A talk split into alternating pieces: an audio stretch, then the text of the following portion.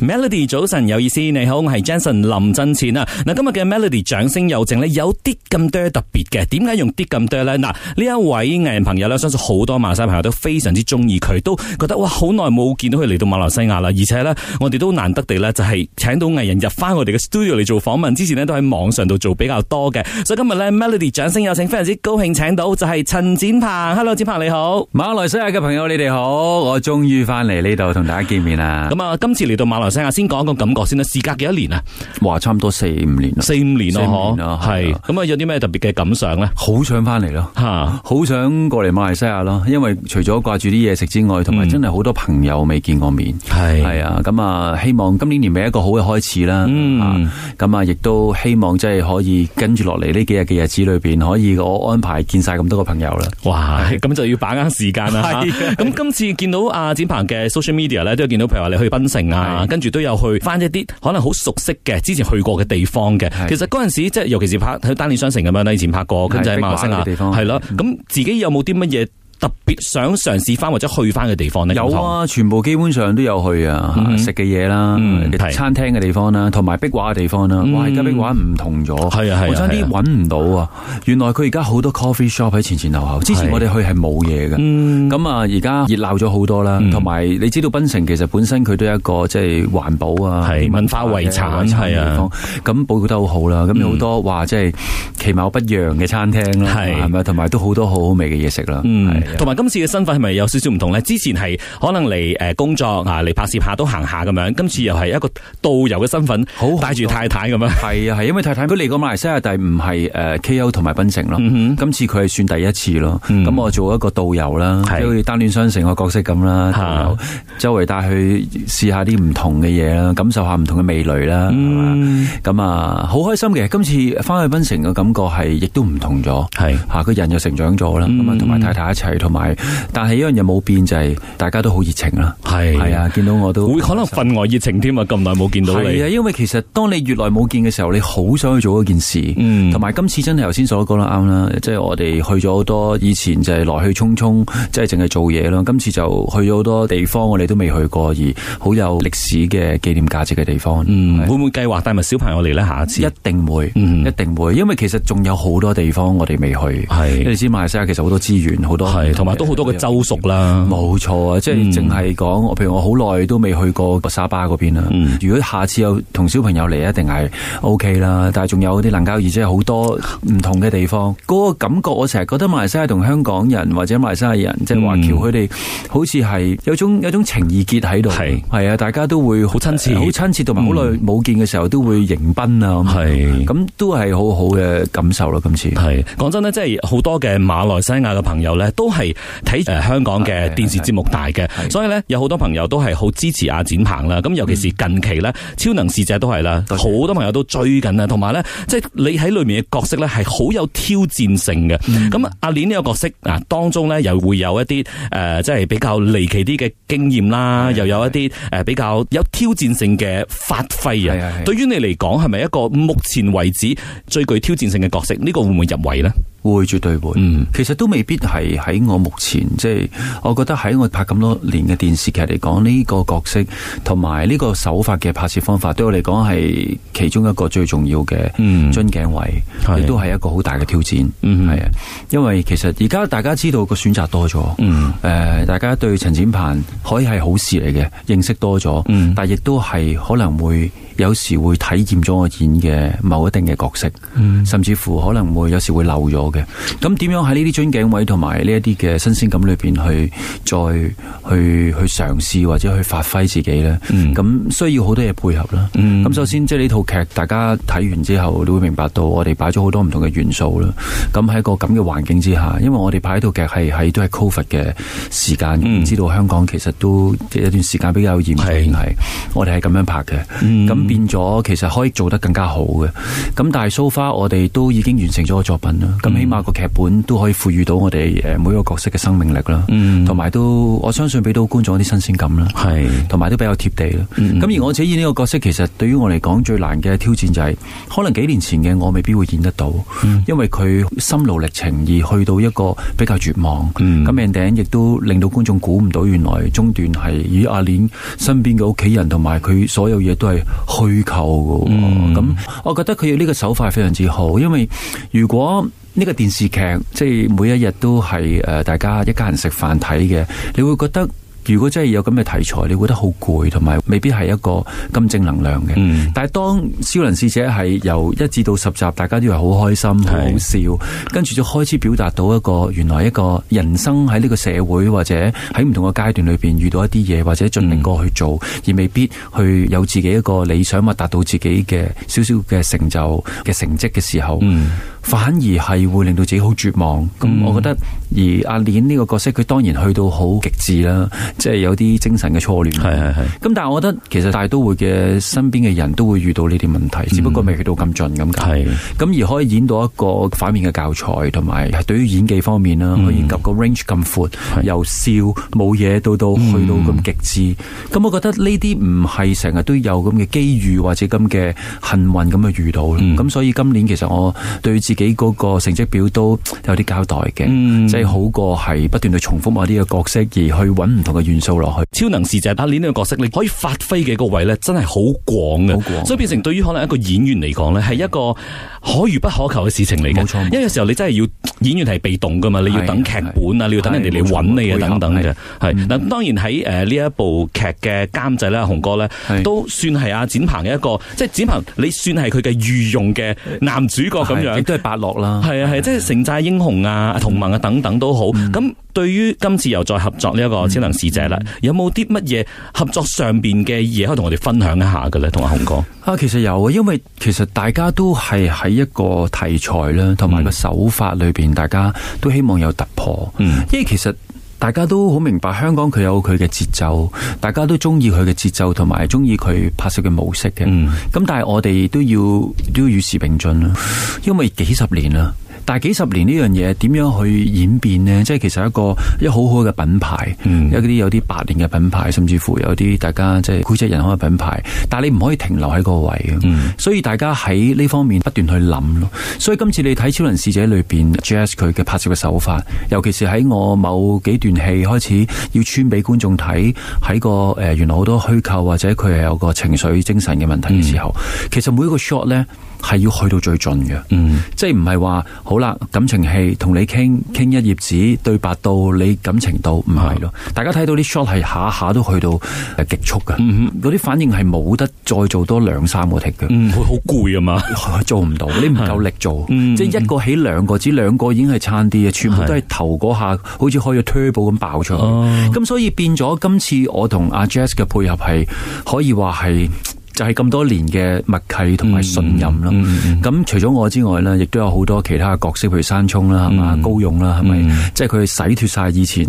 好哇有型啊，好靚仔啊，做一嗯個比較昂直啊，心地好善良嘅角色。咁大家都係喺大家嘅可塑性同埋可能性裏邊去揾嘢出嚟啦。咁我覺得呢套戲係真係俾到觀眾一個誠意咯。我覺得嗯，同埋咧，即係喺啊，即係 Jazz 監製嘅呢一個手上面咧，咁都將展鵬你嘅呢個演藝事業、呢個戲劇嘅事業咧，又再推去另一個高峰。係有冇啲咩説話想同佢講嘅咧？其實，咪即係多謝，其實我覺得阿 Jess 佢好好就係話佢好 teamwork 噶，嗯佢拍嘢嘅時候呢，雖然好認真，同埋我覺得佢拍電視劇，佢冇因為電視劇同電影嘅分別係令到覺得呢樣係比較誒普羅大眾啲，嗰樣係商業化啲。我覺得佢冇，我覺得佢所有嘢都係佢自己嘅作品。嗯佢嘅作品就要對得住佢自己、嗯 a n d then 有一個初心咯。個初心亦都係因為佢對得住觀眾咯。嗯，所以你睇佢拍嘅每一套劇，佢好少有第二輯嘅。哦，你睇，就算係《使徒行者》嗯同盟、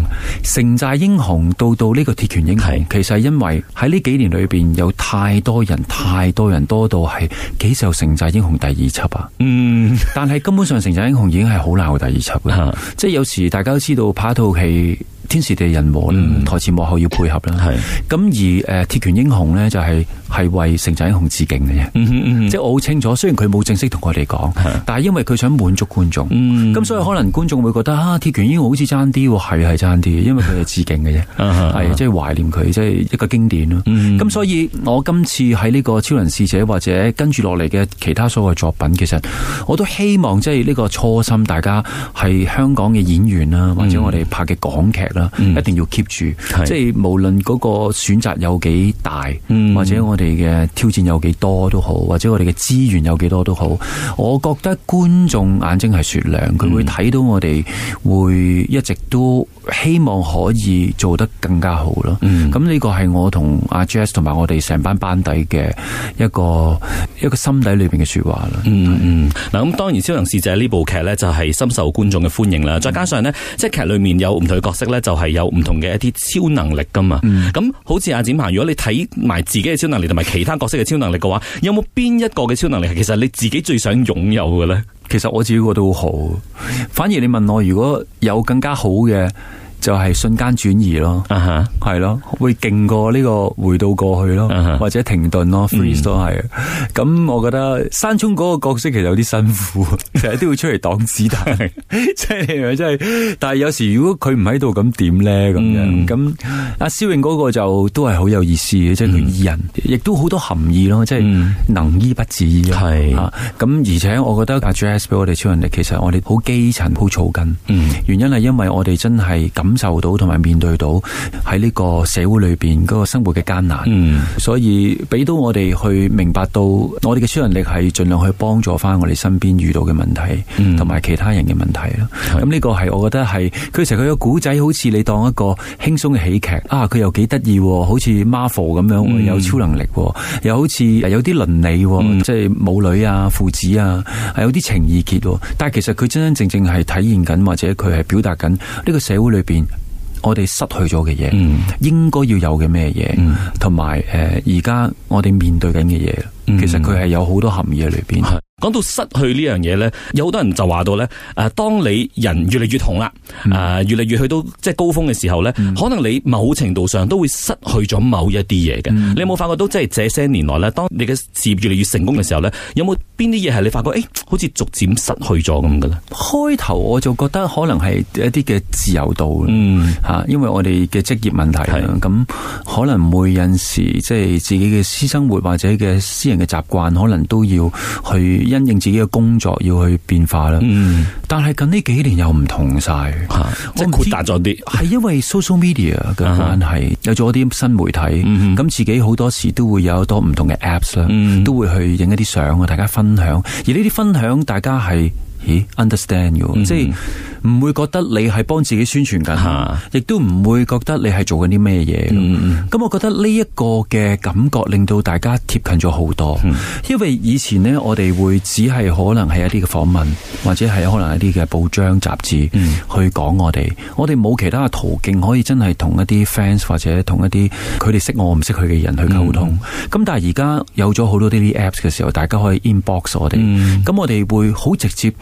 去感受到或者做到 friend 咯。係咁當然你都要明白，有陣時都要接受抨擊嘅，嗯甚至乎可能有一啲需要你自己去消化嘅一啲嘅評論啦。咁、嗯但係我覺得成件事係開揚咗好多，係係啊，同以前好唔同。以前我感覺就係成日都好似與世隔絕，某程度上，點解一啲嘢唔做得呢？啊係一直點解被呢保護啊住係嘛？誒、有陣時唔知呢係一種潛意識嘅嘢嚟嘅啊哈但係其實有冇冇明文規定嘅喎？即係冇人話唔做得咁樣，係啊但係一種冇嘅即係一種無形嘅枷鎖咁樣。無形嘅枷鎖，啊哈但係而家啲枷鎖可以逐一逐一，大家開條鎖匙開咗嗯咁，咁變咗好似大家更加坦誠、更加直接咯。係咁當然頭先所講，你都要需要有自己自我嘅判斷嘅能力啦，係係咪唔係係每樣嘢都啱啦。嗯咁但係我覺得喺呢段時間，我覺得又轉咗另一個一個方向。嗯我諗我除咗我，咁所有嘅娛樂圈嘅朋友都會有呢個感覺啦。系啊，就好似剛才所講，你當然會有好嘅地方，就係你可以比較多啲同 fans 嘅互動啊，多咗立體個咗好管道多係係。嗯但係另外一個方面就係可能你好似抨擊嘅聲音咧，都直接啲嘅。冇錯可能你睇 comment 嘅時候，無端端睇到一個哇擊中你嘅心咁樣，哇都係吉到下咁樣嘅係嘅。但係你用點樣嘅方法，或者用幾耐嘅時間去懂得點樣去消化或者去排解呢啲咁樣嘅負面嘅能力咧？其實我自己覺得呢，而家啲觀眾真係好靚，嗯或者一啲 fans 啊，或者一者朋友，佢有時睇嘢佢唔係話淨係咁單方面。嗯其實佢哋真係好有深度，或者佢成個流程佢好清楚，但係因為我唔知道佢係咪做呢行，啊但係佢有時講嘅嘢係俾到我哋一個好大嘅進步空間。嗯因為我覺得而家做嘢同以前唔同，以前我哋會諗到嘅嘢，希望去表達出嚟，嗯無論係角色啦，或者劇本嘅嘢啦，嗯诶、呃或者演嘅戲路係點啦。咁但係其實都有個樽頸位，而呢個樽頸位好多時都會阻礙咗我哋一個進步嘅空間。嗯甚至乎可能我哋會自己有一種嘅比較主觀啲去睇自己，嗯我中意乜嘢，我中意乜嘢。嗯但係啊多咗呢啲途徑嘅時候，佢哋一針見血，因為佢哋同你係完全冇關係。嗯咁、你要開竅咯。嗯係嘛？同埋佢哋嘅反應就係直接係一個市場嘅反應咯。咁其實除咗我係自編自導自演自己睇之外，嗯 其實最緊要拍啲嘢出嚟都係大家去 share 去分享到，同埋希望可以即係大家有共鳴咯。嗯即係呢個係我自己演戲最希望有嘅嘢咯。嗯吓、可能我仲係未到好高層次啦吓。咁但係所以我覺得喺呢個途途徑裏边，我可以令到自己進步得好快。嗯咁所以喺呢幾年裏边，雖然好似好多疫情嘅嘢發生，但係係其實我覺得所有全世界嘅嘢都係變緊，嗯亦都係進步緊，係亦都係一路去行得更加快咯。嗯係啊，佢反而可能催化咗某一啲。冇錯，進度啊，嗬，冇係錯不不知不覺間喺呢個疫情嘅爆發，我相信喺呢幾年裏面呢，大家受到疫情嘅影響啊，又或者係你話你嘅事業停頓又好，或者放慢都好，嗯加快都好，大家都會有唔同嘅呢一個即係領略嘅。係冇錯對於你嚟講，有啲乜嘢最大嘅改變呢？诶、啊最大改變我可以真係停落嚟啦，就係譬如我而家有屋企啦，嗯有小朋友啦，有太太啦，咁我真係可以有個時間去自己去沉澱一下。嗯亦都係享受一下，即係我覺得人生，尤其是我哋成日都講我哋演員，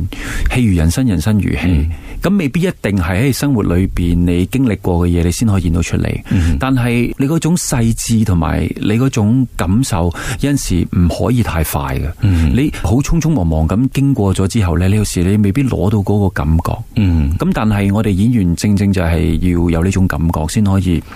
表達到出嚟，觀眾有共鳴，或者先至覺得你係嗯有一個代入感咯。嗯咁、所以呢段時間，我覺得賺咗嘅就係可以同屋企人相處啦，係咪、同埋亦都可以等自己停落嚟啦。嗯咁、我覺得人生每一個階段，其實你問我，其實應該要盡我嘅，即係要享受盡佢嘅。係咁我覺得我都算係好幸運啊啦。嗯咁、我相信喺呢段時間，即係其實有好多人同我一樣，係嗯啊、即係喺個喺個家庭嗰個歡樂嗰度啦，係係咪？有時我身邊啲朋友同我講，我爸爸一年到尾都係出去傾生意，我未見過佢喺屋企會煮飯俾我哋食。嗯跟住可能會坐喺度，咁 anyway 係因為咩原因都好，我覺得未必係最重要咯。嗯最重要就係佢有呢一刻嘅事，係有呢個機會，啊有呢個機會去啊嗯大家去改變或者大家去享受。喺好多人眼中睇到咧，即係展鵬係好幸福嘅，又有自己滿意嘅劇本去拍戲，跟住有一個幸福嘅家庭等等。剛才你都提及到啊嘛，就係話到誒過去嘅呢一個成績單都覺得幾滿意嘅。咁啊、有啲人就試，譬如話頒獎典禮獎項啦，就可能係都係成績單嘅一部分咁。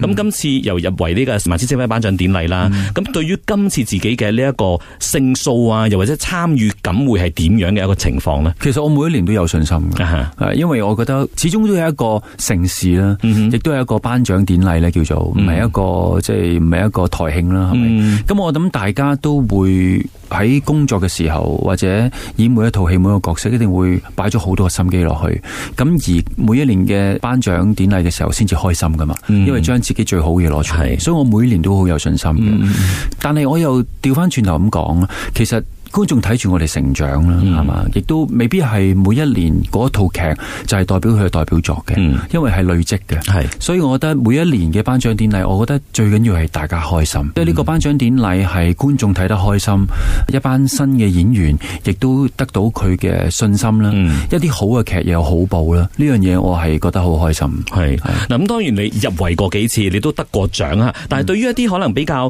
诶資歷冇咁深嘅一啲，可能比較新啲或者半新人咁樣，嗯佢哋可能第一次會入圍或者第一次角逐一啲比較大嘅獎項嘅。嗯咁啊、有冇啲乜嘢想同你哋分享一下？就係話到點樣去睇呢成件事呢？嗯，其實我覺得呢幾年我哋拍港劇都面對咗好多嘅問題。嗯即係頭先我都講，譬如係選擇多咗啦，嗯或者係誒、呃我哋嘅資源啊，各方面嘅題材啊，都遇到一啲好大嘅問題。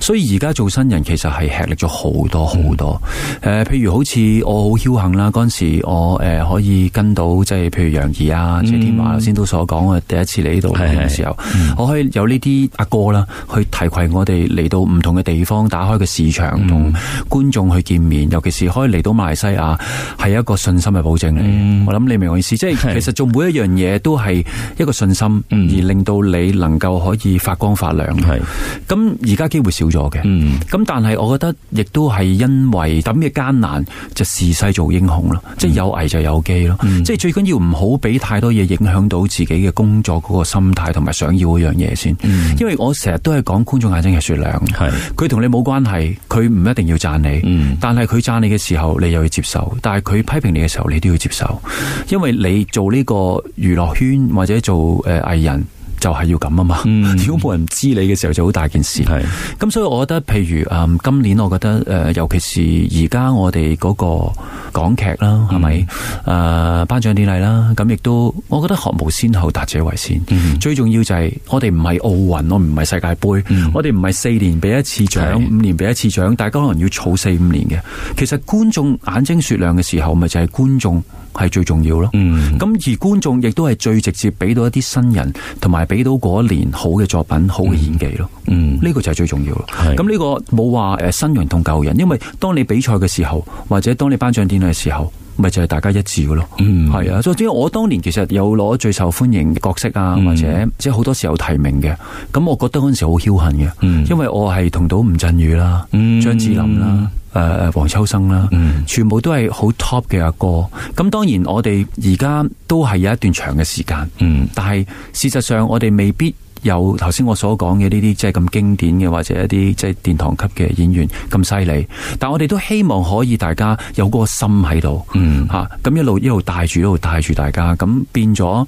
喺嗰個工作嘅模式啊，或者個環境裏邊都冇咁孤單咯嗯吓咁、我哋可以繼續去做我哋自己嘅嘢，俾觀眾欣賞呢樣嘢係，我覺得係要繼續去堅持咯。系，我覺得呢種精神都好重要，因為你做譬如話演戲啊、演藝事業咧，佢唔係做哦，我做幾年我算咁樣 噶，你都希望即係長做長冇有，錯你都希望冇一直都喺大家嘅視線裏面，一直都有人見到你嘅表現咁冇錯樣，冇錯跟住大家見到你嘅進步噶嘛係，所以好似喺呢啲咁樣嘅方面啊，好似尤其是咧，譬如話喺頒獎典禮度，有啲人就覺得話哦，當譬如話某一啲譬如話好中意陳展鵬咁樣，佢係嗯可能有一次佢同獎項擦身而過，咁當有一班觀眾咧為你抱不平嘅時候咧冇錯，其實嗰個又係另外一種獎項嚟冇嘅。嗯錯，嗰個先係最重要，係因為係我哋誒唔係淨係做一年噶嘛，嗯即係你自己中意做嘅工作，希望係。其實冇一個時間限制，但係係問題係你自己有幾中意，嗯你投放咗幾多嘢落去，而有冇人睇到？即係有陣時有一種嘅滿足感，未必一定係個獎項嗯啦，或者一啲嘅價值嘅嘢可以去平衡到，啊係係一種一種心靈嘅嘢。嗯演員更加係心靈咯。係係啊，所以我覺得呢樣嘢係必須一定要喺呢段時間裏邊要清楚同埋要堅持咯。嗯，嗱咁接住落嚟咧，即係相信好多展鵬嘅呢個 fans 咧都會想知嘅。接住落嚟，你嘅一啲演藝上面嘅計劃係點樣嘅咧？會唔會係即係有啲就即係好中意你，好想經常見到你嘅，就唔希望你減產啊？咁有啲咧就話中意睇你做戲，有啲人想聽埋你唱歌咁樣。咁啊呢方面有冇啲乜嘢即係計劃可以同大家講一講嘅咧？其實我希望真係可以每一次拍嘅劇都有一啲唔同嘅突破啦，嗯就係咁。但係我覺得有時誒、嗯未必每樣嘢都係自己諗嗰樣嘢咁順利嘅嚇。咁、但係起碼我有咁嘅希望。嗯咁同時亦都自己喺而家呢個階段裏邊，其實真係有好多嘢又可以演嘅喎，即係以前可能唔會演誒、呃爸爸啦，嗯嚇啊而家可能會啦，又或者誒、呃一啲結咗婚嘅誒嗯老公老婆啦嗯，咁而家又可以演啦。嗯咁其實演員就係最好玩呢樣嘢，唔同嘅階段。咁誒，而且唱歌當然就係亦都希望可以喺自己嗰個靈魂啦，即係想做嘅嘢、靈魂嘅嘢，可以用音樂去同大家去分享啦。嗯因為角色始終有陣時係你演個角色，係但係音樂對於我嚟講係我自己嘅第一身嘅嘢。嗯咁未必一定係喺嗰個成績方面，即係喂呢首歌係咪而家好 hit 啊，嗯或者係點？我諗唔係嘅。嗯咁當然呢啲就需要一啲老闆支持 啦，做自己嘅嘢。咁但係我覺得呢樣嘢係 O K 嘅，嗯要 keep 住嘅。咁 and then 我希望可以同到更加多唔同嘅人嚟合作啦。嗯咁呢樣嘢會產生咗好多唔同嘅火花啦，有啲導演啊，嗯或者其他未合作嘅監製嘅，譬如即係好似電影啊或者點，或者綜藝嘅節目我都可以嘅，嗯係啊係啊，因為自己其實唔知咧呢幾年其實沉澱咗好多嘢，好多嘢都可以。去嘗試係嘛尝？试咯，係啊啊冇錯，係。 O K，大家都希望展鵬咧喺接住落嚟嘅萬千星輝頒獎典禮上邊咧都大有斬獲啦，我哋都 Thank you 期待一下你接住落嚟嘅表現嘅。多謝晒展鵬，thank you。多謝。